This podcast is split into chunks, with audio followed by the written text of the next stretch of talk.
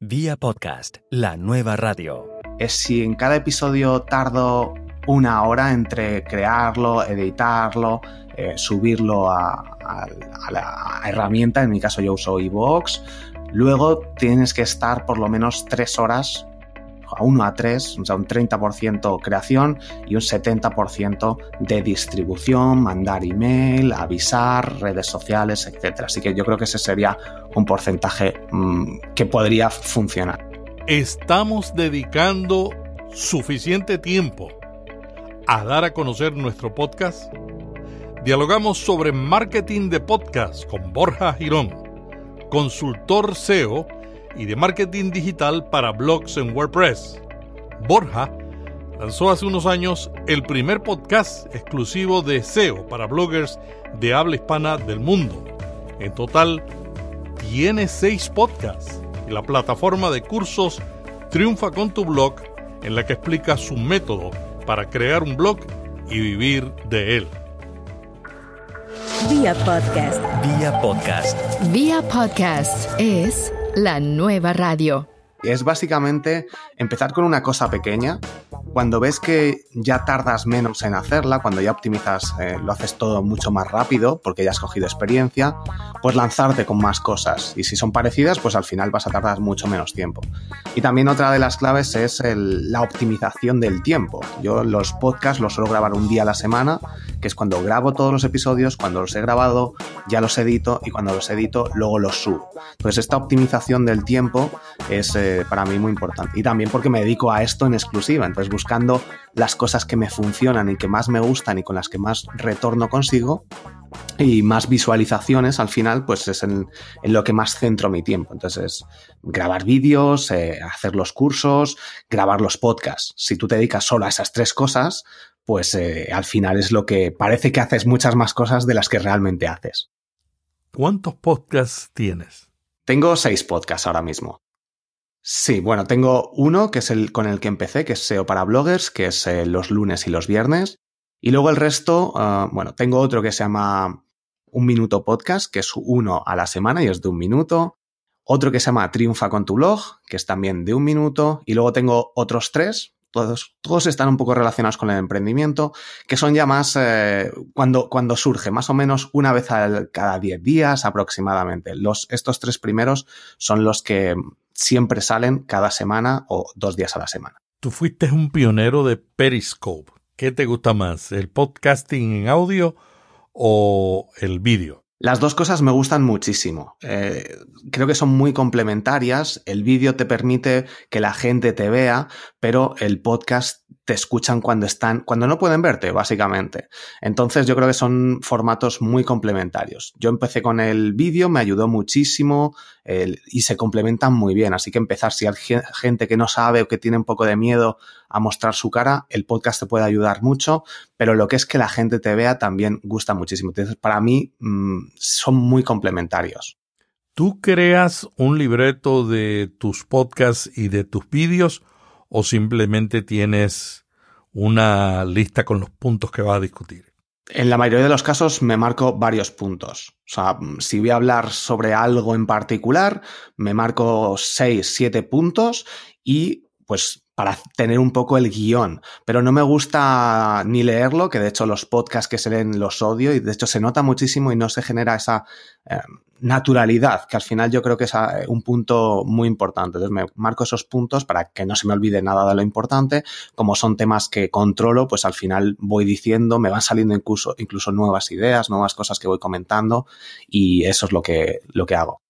¿Qué te motivó a usar el podcasting? El podcasting me motivó que lo descubrí, empecé a escuchar muchísimos podcasts y luego me resultó una herramienta muy interesante de difusión de, de, mi contenido, de los cursos que hago, de las consultorías y de todo lo que a lo que me dedico. Entonces, mi estrategia se centra ahora mismo en audio, que la gente me escuche, que la gente me vea con el vídeo y que la gente me lea con mi blog y mi página web.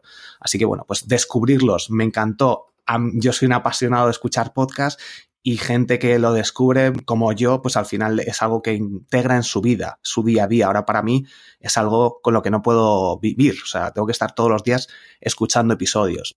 Me ayuda muchísimo, entonces por eso decidí yo crear el mío propio. Tú eres un experto en, en blogging. Hay mucha gente que dice que el podcasting es como el blogging de hace 20 años atrás. ¿Qué diferencias tú ves entre el podcasting y el blogging?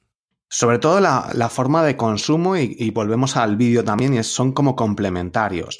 Cuando alguien está buscando algo en particular y que necesita leerlo detenidamente, leerlo una y otra vez, buscarlo, seguir un paso a paso, si está escrito se sigue muchísimo más fácil. En vídeo para hacer tutoriales ayuda muchísimo y al final el, audio te ayuda a coger esos conceptos, pero volver atrás en el audio, volver a escucharlo es un poco más complicado.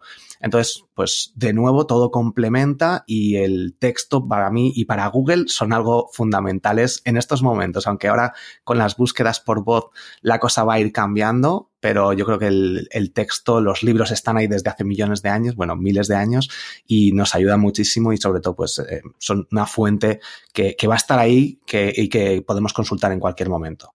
En el marketing de podcast se dice que uno de los problemas más grandes que enfrentamos es que Google no indexa el audio. ¿Qué tú opinas sobre eso? De momento es una cuestión que está ahí pendiente, efectivamente, pero cada vez, bueno, con el, audio de los vídeos de YouTube, por ejemplo, se están creando ya los, eh, bueno, lo, que son los, los textos se están sacando, los está generando el propio, al propio, el propio YouTube. Y cada vez más yo creo que esto también va a ser una tendencia con el, con el hecho de las, de las búsquedas por voz. Yo creo que al final se van a acabar integrando también. Google ya interpreta eh, todo el, el contenido en audio, pero de momento no lo está está indexando, no lo está mostrando en los resultados. Aunque a corto o medio plazo yo creo que, que va, va, a ir cambiando la cosa.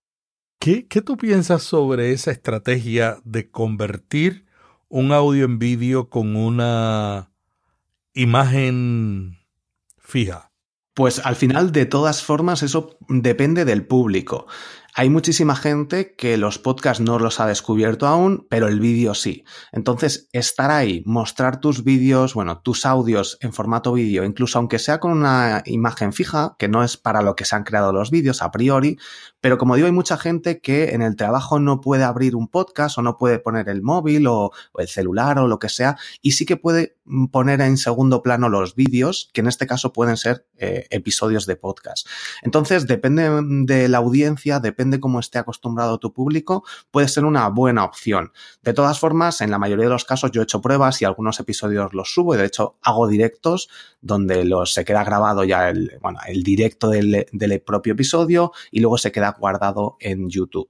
Va poco a poco, esto necesitas mucho tiempo, pero si ya tienes una audiencia en YouTube, por ejemplo, pues puede ser una forma interesante de, subir ya los propios episodios. Así que bueno, es cada uno que lo pruebe y que, y que saque sus conclusiones. Yo tengo una amiga que me dijo que tiene una cuenta de pago de YouTube para escuchar mientras está trabajando. ¿Eso será común? Pues no lo, desconozco. Sé que Vimeo tiene una parte de pago. Eh, YouTube ahora mismo desconozco que tenga, que tenga esas funcionalidades. Por lo menos aquí en España. En Estados Unidos sacan cosas más avanzadas o un poco antes que en el resto de los países. Y bueno, puede ser, puede ser que mm, saque una, algunas opciones de, de, este estilo, pero ahora mismo eso no lo, no lo conocía. A mí lo que me llamó la atención es que tuviera una cuenta de YouTube de pago para no ver los anuncios, pero que realmente lo que ella estaba haciendo era escuchar audio a través de YouTube. Sí, sí, sí, es que ya te digo que um, la gente, nosotros que estamos más metidos en, en, este mundo de Internet y de los podcasts, del marketing, pues pensamos que la gente va a ser como nosotros, pero al final lo más importante es probarlo, ver si te funciona, si no, y, a partir de ahí, pues probar todos lo, todos los recursos que puedas y para llegar al mayor público posible. Pero como digo, no hay nada, no hay nada escrito y todo cambia muy rápido. Incluso todas estas cosas, pues eh, al final hay, de hecho, algún podcast que tiene millones de, de, escuchas a través de, de, YouTube. O sea que, bueno, o sea, hasta ahí se puede conseguir. El podcast de, Luis Ramos, de Libros para Emprendedores, si lo buscáis, tiene muchísimos oyentes a través de YouTube, por ejemplo. Borja, tú tienes eh, varios podcasts. ¿Desde qué año estás utilizando el medio? Llevo ahora mismo unos dos años, si mal no recuerdo, desde 2016, que empecé a, crear el, primer episodio de mi podcast SEO para bloggers. Así que desde, desde esa fecha y aproximadamente unos cinco o seis meses antes que empecé a, a escuchar podcasts y que los descubrí.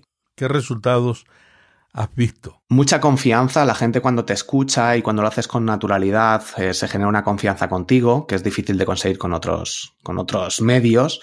Te escuchan muchos por la noche, cuando están en el coche, entonces eh, estás con ellos mucho más tiempo, es mucho más cercano, más natural también. Generas marca personal, te diferencias de la competencia, eh, el crecimiento de los oyentes también puede crecer. Eh, bueno, al final pues son bastantes cosas y luego al final clientes que puedes conseguir, das a conocer tus, tus productos, tus servicios, puedes conseguir patrocinadores, que yo en algunos de los podcasts tengo patrocinadores. Así que bueno, es algo que se pueden conseguir muchísimas cosas con, con un podcast. Si tú estuvieras comenzando, ¿qué iniciarías primero, el blog o el podcast? Bajo mi punto de vista, siempre un blog. Un blog debe ser lo, primero que se debe crear eh, a la hora de emprender online o a la hora de crear cualquier proyecto online. Porque todo lo que creas, las redes sociales, un podcast, eh, vídeos en YouTube, un canal, lo que sea, tiene que estar centrado en que la gente entre en tu blog y te deje su email normalmente o alguna forma de contactar con estos usuarios para que luego en un futuro puedas tú contactar con ellos. De momento, en un podcast, eh, yo ahora mismo no puedo mandar un aviso a todos eh, y decir, voy, acabo de lanzar esto o voy a dar esta charla y por eso, bajo mi punto de vista, todos estos medios te ayudan muchísimo, pero no están de, no los controlamos. Entonces tú sí que controlas si montas tu propio blog con tu propio hosting y con tu propia herramienta de, email para, para, enviar a todos cuando quieras y contactar con estas personas. Entonces, ese es mi punto de vista. Borja, ¿cuál es el error más común que tú ves en los blogs en relación con el SEO? Bueno, hay bastantes errores y sobre todo el más importante que yo suelo ver es no optimizar las palabras, esas palabras que estás utilizando, las frases que utilizas. Puedes crear un contenido muy bueno pero hablar sobre algo usar unas palabras que la gente no está buscando para solucionar ese problema que la gente busca en Google o por cualquier otro medio. Y cambiar simplemente estas palabras y optimizarlas puede ser un salto significativo de, tener un buen contenido y que la gente no te encuentre porque está buscando algo que no es exactamente eso y a que cambies esas palabras aparezcas en Google y la gente te encuentre. Entonces ese es uno de los problemas más comunes, además de, bueno, pues de optimizar un poco más el diseño, que muchas veces jugamos a ser diseñadores, que no carguen suficientemente rápido, intentar meter demasiado contenido eh, sin, sin tener muy claro qué es lo que tiene que hacer el usuario y por tanto, si tú no lo tienes claro, el usuario que vaya a leerlo tampoco lo va a tener claro. Entonces, muy sencillo tiene que ser todo. Si es un blog, un artículo, que está solo el texto, que no molestes con otras cosas y luego centrarte mucho en esas palabras. Hay una herramienta que se llama el planificador de palabras clave de Google. Tú pones palabras, sinónimos y te dice cuáles son las palabras exactas que la gente está buscando. Hay muchas herramientas para buscar estas palabras. ¿Cuáles son las tres que tú recomendarías como las esenciales? La que te he comentado, el planificador de palabras clave de Google, que es gratuito, el Keyword Planner en inglés. Otra eh, se, podría ser eh, Google Search Console, que es una herramienta que nos eh, monitoriza y es de Google también y es gratuita nuestras páginas web y qué páginas estamos, bueno, con qué palabras estamos recibiendo visitas. Google Analytics también nos puede ayudar muchísimo, también es gratuita. Y bueno, luego hay algunas de pago, como Shobi, como SEMrush, eh, todas estas que ya están más especializadas en el SEO. Entonces, si tienes un negocio y estás generando ingresos, yo recomiendo invertir en alguna de estas herramientas también. ¡Hey! Vamos a hacer una breve pausa. Será breve, te lo prometo. No hay ninguna duda que el mundo del podcasting está cambiando y que si no te mantienes al día, no vas a poder aprovechar las oportunidades. Suscríbete al boletín de Vía Podcast, que de lunes a viernes te envía toda esta información y escucha Notipod hoy. Fíjate lo que dice Carmen de Madrid. Gracias por tan buena información, muy didáctico. Me encanta el podcast y su voz. Un saludo desde Madrid. Vía Podcast y Notipod hoy te mantienen al día. Suscríbete al boletín y suscríbete a ambos podcasts. ¿Te diste cuenta? Siempre cumplo lo que prometo.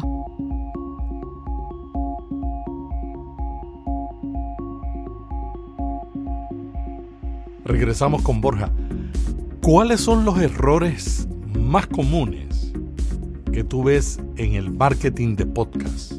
Suelo ver muchos errores, sobre todo en las portadas, que no son profesionales. En las portadas al final hay herramientas como Fiverr, que bueno, son unas plataformas en las que hay diseñadores que por 5 dólares te crean una portada que queda muy bien, mucho más profesional de lo que podamos hacer cualquiera de nosotros si no somos diseñadores.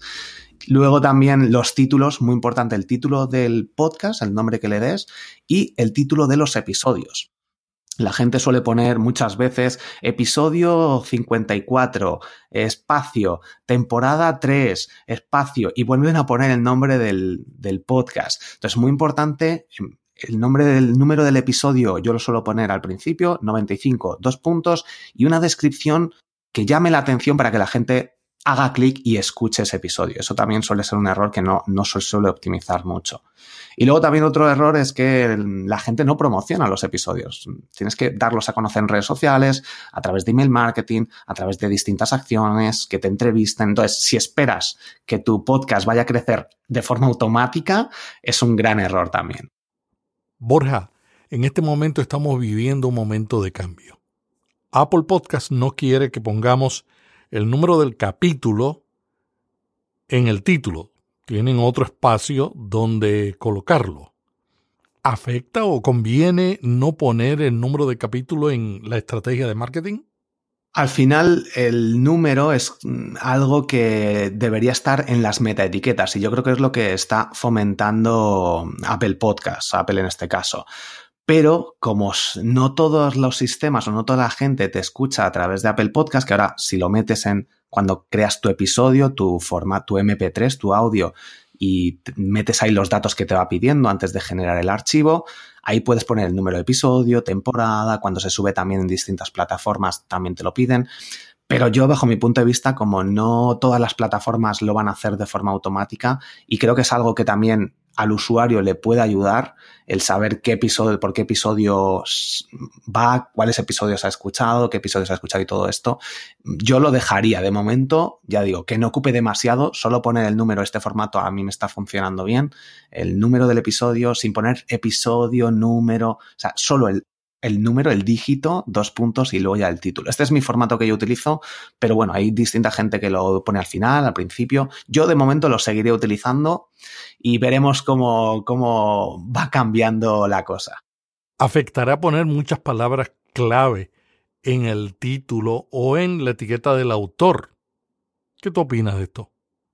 Estas son técnicas que se utilizan desde hace bastante tiempo, el poner tu título y luego poner estas palabras por las que, bueno, pues al final los buscadores de, los, de las aplicaciones de podcasting son muy básicas, estos buscadores son muy básicos y son como Google de hace varios años. Entonces se centran solo en lo que encuentran en el título y solo en lo que encuentran en el campo de autor. Entonces por eso se ha intentado, se hace y se explota esta parte para que la gente que busque algo en particular te encuentre a ti.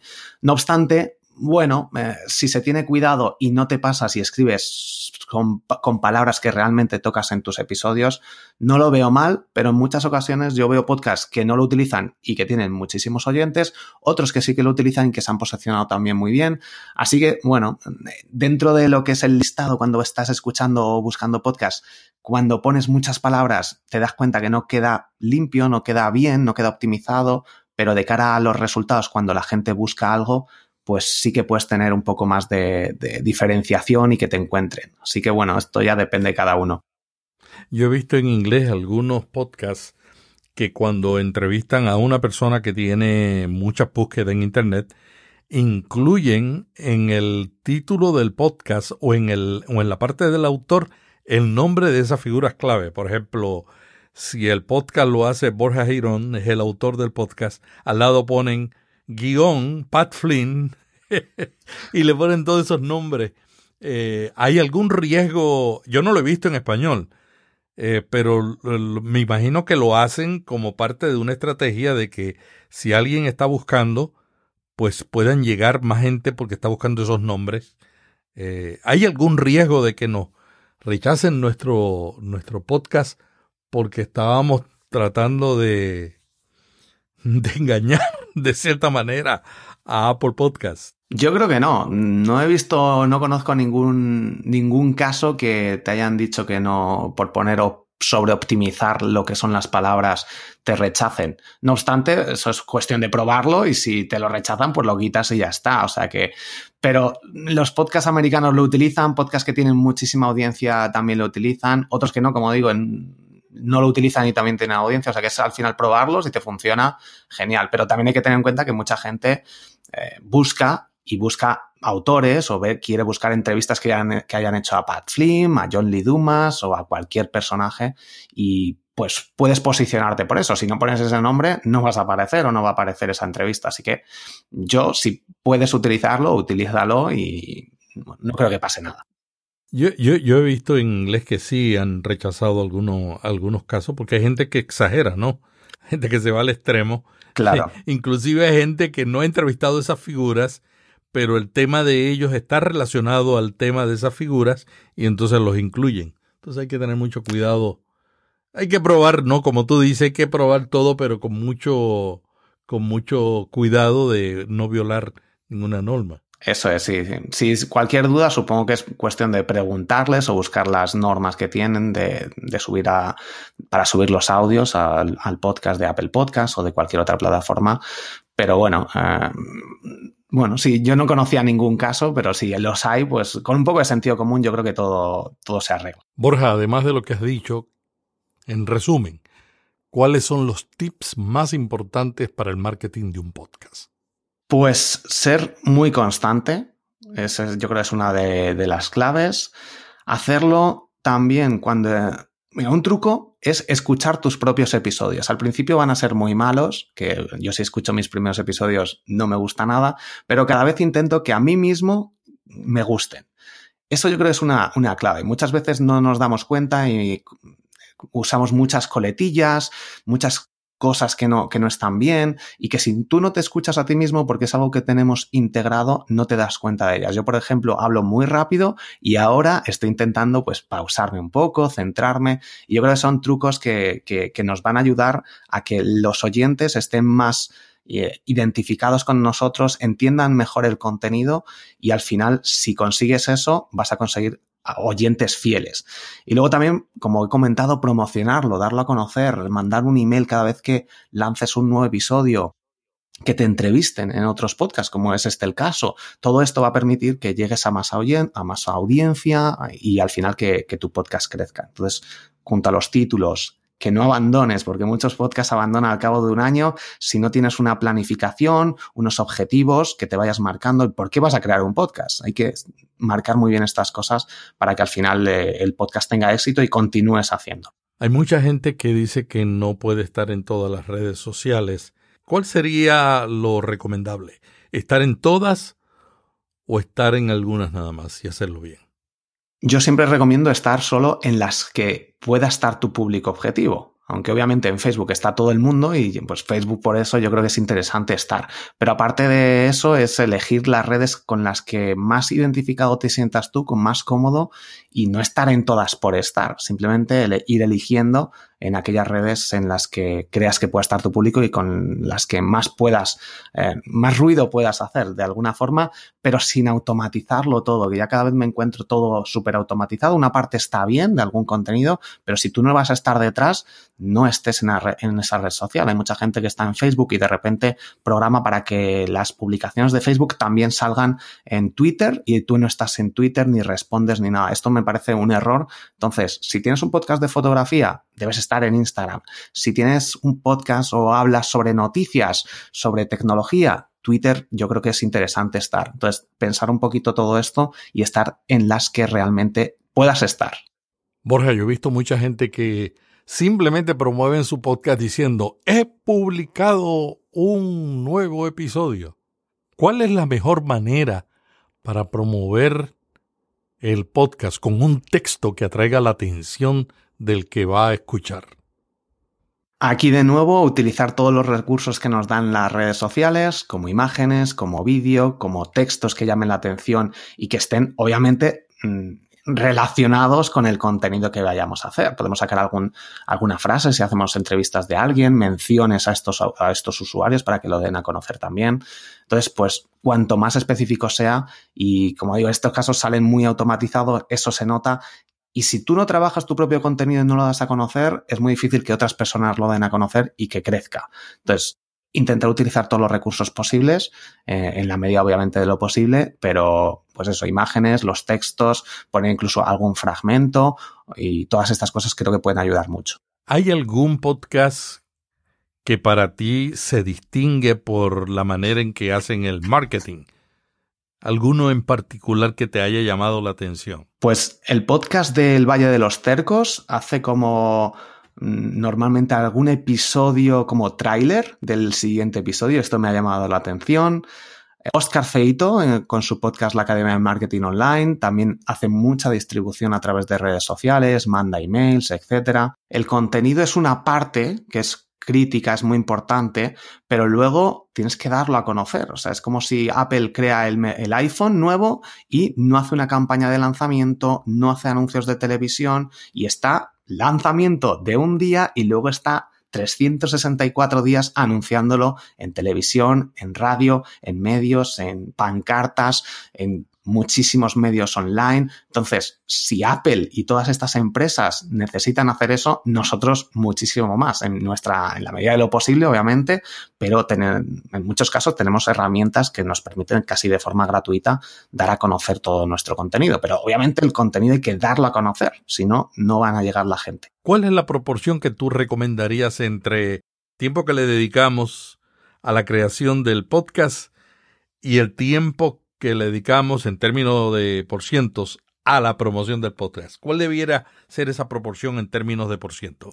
Depende de, del caso, depende de la audiencia que ya tengas, pero lo normal, lo que más o menos me viene a la mente que yo hago es si en cada episodio tardo una hora entre crearlo, editarlo, eh, subirlo a, a, a, la herramienta, en mi caso yo uso iVoox, luego tienes que estar por lo menos tres horas a 1 a 3, o sea, un 30% creación y un 70% de distribución, mandar email, avisar, redes sociales, etc. Así que yo creo que ese sería un porcentaje mmm, que podría funcionar. ¿Cómo produces tus podcasts? ¿Cuál es el proceso? Yo lo primero, cada vez que saco alguna idea, tengo en Google, eh, Google, bueno, Google Excel, no sé cómo en las hojas de cálculo de Google, ahí me voy apuntando título del episodio y luego una descripción. Entonces, cada vez que oigo algún podcast digo, mmm, tengo que tocar este tema, o estoy leyendo algún libro, tengo que hablar sobre esto, o tengo algún proyecto, o hago algún cambio, o leo algo interesante.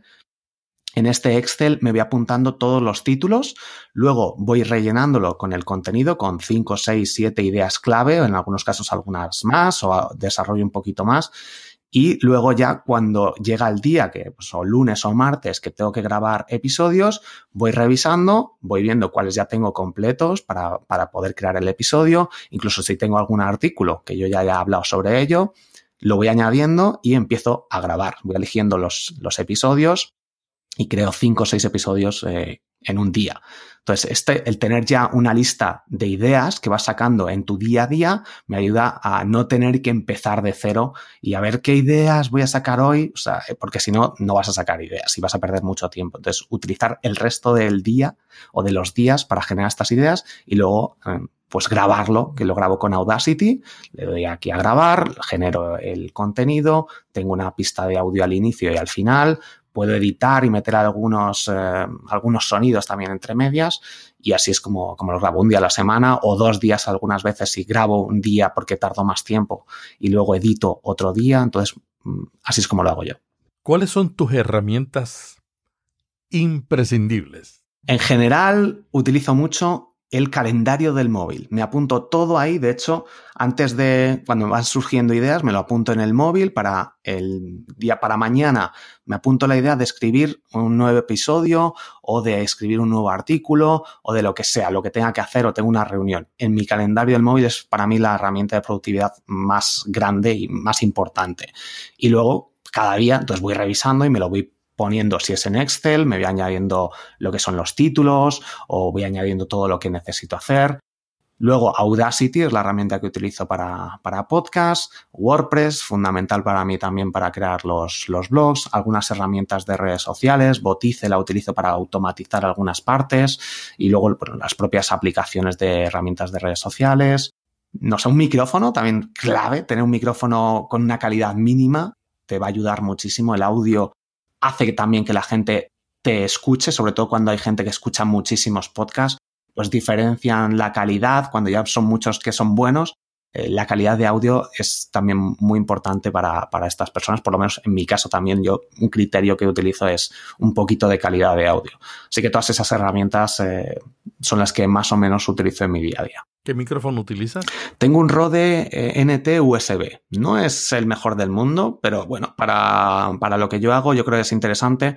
Se enchufa, no uso ni caja de mezclas ni nada así de momento y me viene muy bien también para las transmisiones de vídeo en directo. Así que bueno, mm, bueno, cualquier micrófono que se escuche un poco bien y que haya algunas opiniones positivas por ahí. De hecho, tengo un artículo en mi blog en borjagiron.com con micrófonos que utilizan un montón de, de podcasters. Tres podcasts que escuchas y por qué los escuchas.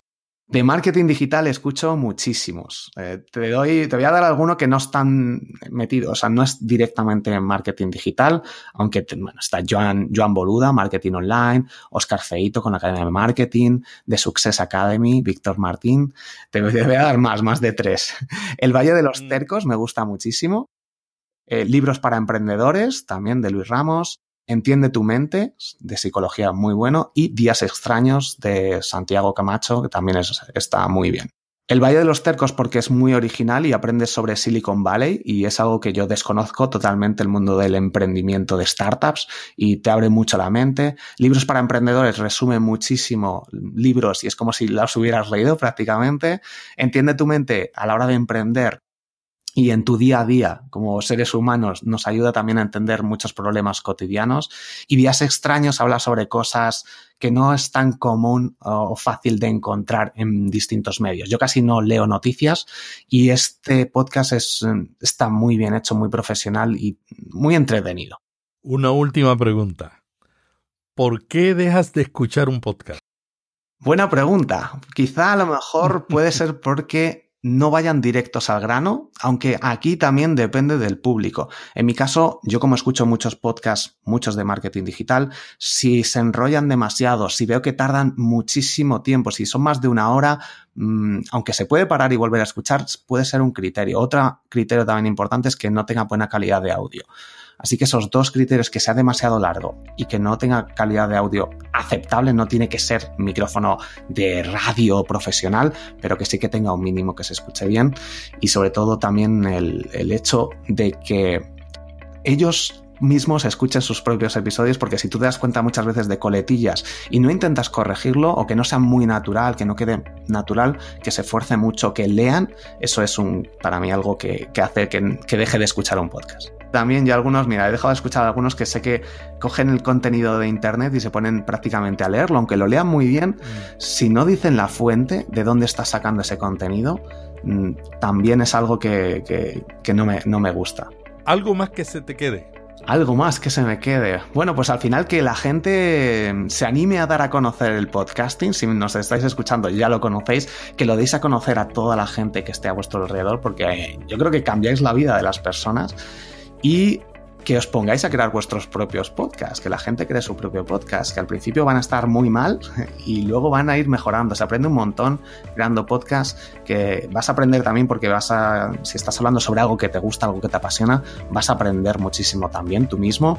Y bueno, pues yo creo que me quedaría con, con estas dos cosas, que tomemos acción, que hagamos lo que nos gusta que no tenemos que estar haciendo cosas que no nos gustan en la vida. Muchas gracias. ¿Dónde te pueden conseguir? En borjagirón.com, esa es mi, mi, página web principal, y luego en triunfacontublog.com, en mi plataforma de cursos. Y además en mis podcasts, en todos los podcasts, si buscáis podcast Borja Girón, vais a encontrar ahí todos los podcasts. Tengo de marketing digital, de marketing digital para podcast y de, bueno, en, en general de, de, SEO y de marketing, pues en cualquiera de, mis podcasts. Muchas gracias a Borja Girón, consultor SEO y de marketing digital para blogs en WordPress. Borja tiene seis podcasts y varios blogs, así que te vamos a dar en las notas los enlaces. Hasta aquí vía podcast. Todas las semanas compartimos los lunes experiencias de podcasters, casos y también compartimos conocimientos para que mejores tu blog y lo lleves a un nivel superior. Mañana regresamos con Notipod hoy en audio, que tiene todo lo último que está aconteciendo en el mundo del podcast. Te recomiendo suscribirte al boletín para que recibas toda la información que damos en Notipod hoy, más los enlaces que no los podemos incluir en el audio, pero también el, el boletín tiene más información que la que tenemos en el audio. Hasta mañana, te dice Melvin Riviera Velázquez que te envía un pod abrazo. Vía podcast. Vía podcast. Vía podcast es la nueva radio.